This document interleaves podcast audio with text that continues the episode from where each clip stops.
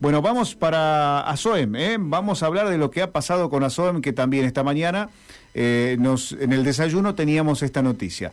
¿Qué sucede con ASOEM? Recuerdan que había una denuncia que había presentado FESTRAM eh, por supuesta estafa o defraudación por parte de sus dirigentes, entre ellos Juan Medina, que es el actual dirigente de ASOEM y que fue ratificado otra vez en la última asamblea. Bueno, lo que informaron desde ASOEM es que se archivó la causa, es decir, que la justicia no los puede, eh, no los ha encontrado, no ha encontrado elementos para, para seguir adelante con esta denuncia que había presentado FESTRAM. Está en contacto con nosotros Juan Medina, le damos la bienvenida. ¿Cómo le va Juan? Rubén lo saluda aquí en Radio M, ¿cómo está? ¿Qué tal Rubén? ¿Cómo te va? Buenas tardes. Buenas tardes Juan. Bueno, eh, primeras eh, sensaciones, digamos, de esto que, que pudieron comunicar esta mañana. Sí, bueno, mira, en realidad tiene que ver con que no hay nada nuevo bajo el sol, como siempre digo yo, porque que esto nosotros lo veníamos diciendo desde el inicio de la situación.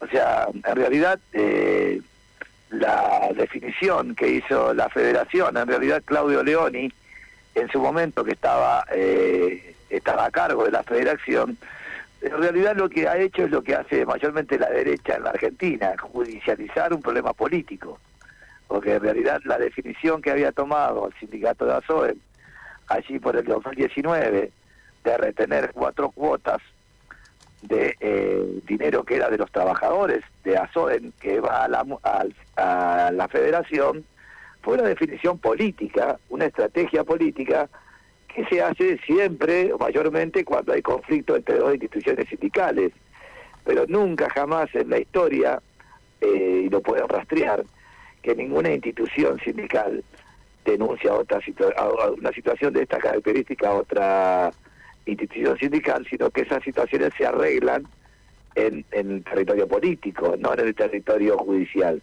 Y creo que es una de las cosas, eh, digamos, negativas para el orden, el orden, digamos, establecido eh, de las instituciones sindicales, lo que hizo Federación. Y bueno, de hecho, la fiscal eh, definió eso, que no encontraba ningún tipo de mérito que tenga que ver con un delito, porque el dinero no se lo llevó nadie, el dinero estaba aquí en la institución. O sea, por eso justamente eh, la fiscal en turno lo que define es que no encuentra una, eh, una cuestión ilegal o, delictiva con respecto a la situación y por eso archiva la causa. ahora, ¿cuál es la sensación personal que le queda a usted, Juan? Mira, eh, esto está claro y lo dijimos, vuelvo a decirte como te dije al inicio de la nota, esto es más de lo mismo, o sea, cuando confrontan, eh, cuando la gente que, quiere generar un nuevo sindicalismo en este caso, o con unas nuevas ideas en cualquier otro orden de la sociedad, quiere redefinir otra idea, los sectores más antiguos o los sectores más anquilosados eh, en los lugares eh, tratan de confrontar con viejas herramientas. De hecho, eh, Claudio Leoni lo hizo con el sindicato de ASOEN, teniendo en cuenta que no nos olvidemos que nos hicieron 25 o sea, impugnaciones a la, al proceso eleccionario que ganamos por el 20%. 25 impugnaciones, algo inédito. O sea, por otro lado, una federación que con los dineros de los trabajadores, en este caso del sindicato de ASOEM, contiene y aporta y sostiene a la oposición política sindical, que era la lista opositora. No solamente eso, sino que pone siete personas que estaban en la lista opositora en ese momento del sindicato de ASOEM en la conducción sindical de la federación.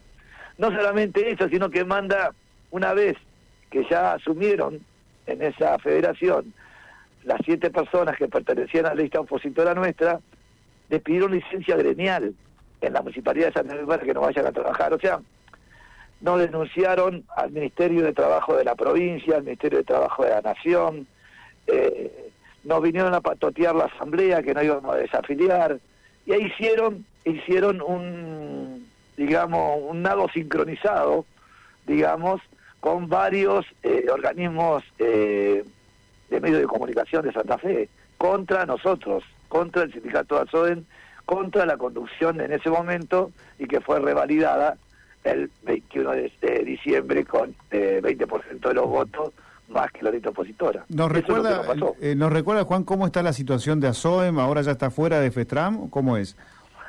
Mira, nosotros ahora vamos a... Eh, quizás va a ser el, el, medio donde lo vamos a, a, decir, no tenemos bien la fecha, pero vamos a llamar a asamblea extraordinaria eh, a la brevedad para desafiliarnos por segunda vez de FETRAN y, eh, y ahora espero que no vengan las patotas como hicieron en su momento cuando la eh, cuando vinieron las patotas al mando de la oposición que terminó dentro de Federación. O sea, nosotros vamos a ir a llamar a asamblea extraordinaria para que nuestros afiliados y afiliadas ratifiquen la decisión de la comisión directiva de ASOEM, que es irnos de FETRAN. ¿Qué significa esto? Para que se entienda, nosotros no participamos de la política sindical de federación hace prácticamente tres años.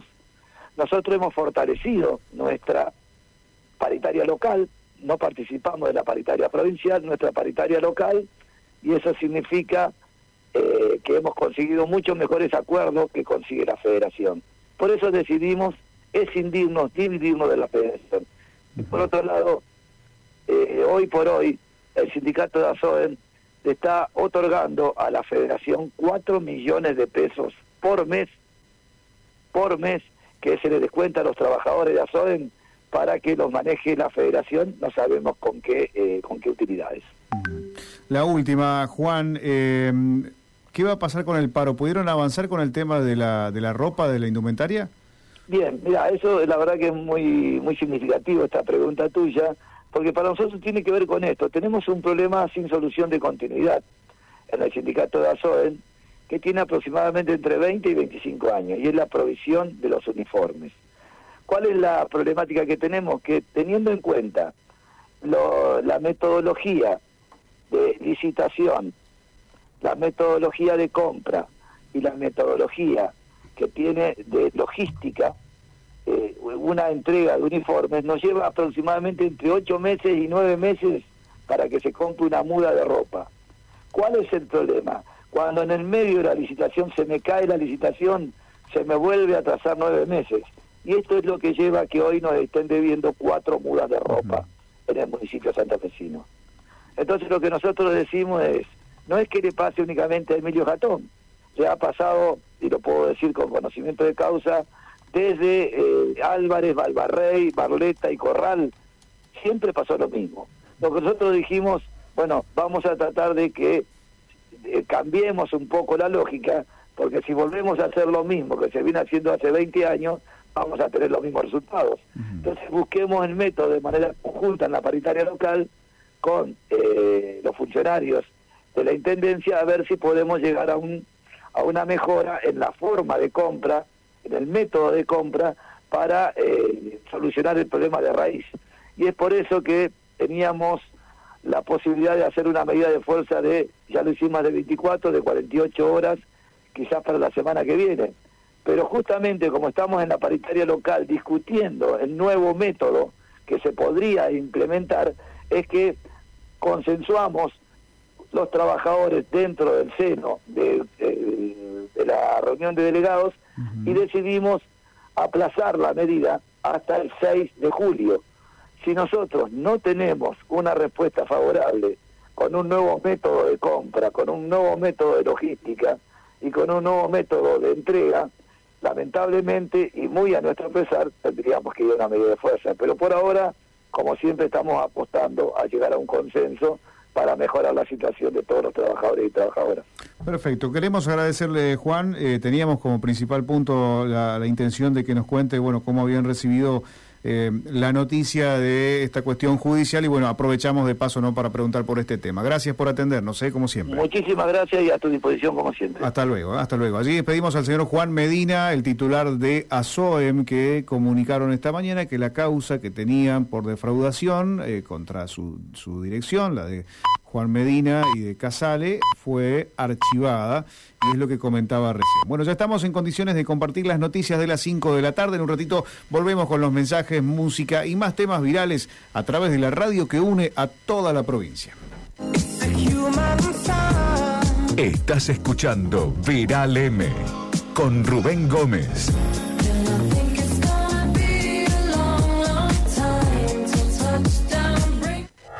Radio M, la radio más grande de la provincia, la que más conecta.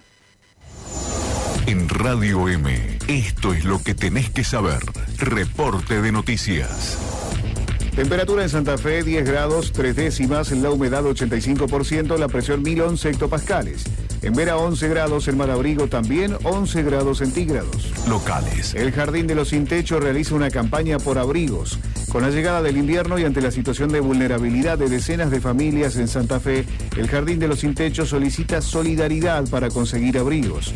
En Radio M, Silvina Mara, integrante de la organización, invita a colaborar y explica qué prendas se pueden donar. Bueno, es una campaña de abrigo que siempre la venimos realizando todos los años. Está destinada a todos los eh, niñas y niños del jardín de infantes del movimiento de los sin techo. Nosotros somos 18 salas que tenemos niños entre 3 y 5 años y, bueno, aproximadamente entre las 18 salas concurren unos 500 eh, niñas y niños. Así que bueno, la población es mucha eh, las carencias que tienen, como nosotros estamos casi todo el cordón eh, noroeste de, la ciudad, las donde los barrios son los más vulnerables, entre 3 y 5 años, pero también estamos pidiendo ropa de abrigo para eh, adultos, porque a veces las mamás también nos están pidiendo los calzados o alguna estampera o algún pantalón. Eh, bueno, entonces también si tienen ropa para de abrigo para adultos, eh, también es bienvenido. Regionales. Condenan a perpetua al femicida de Verabebú. La justicia condenó a Cristian Oscar Romero, de 31 años, a prisión perpetua por la autoría del femicidio de Julieta Abigail del Pino, cometida en la localidad de Verabebú, departamento Caseros.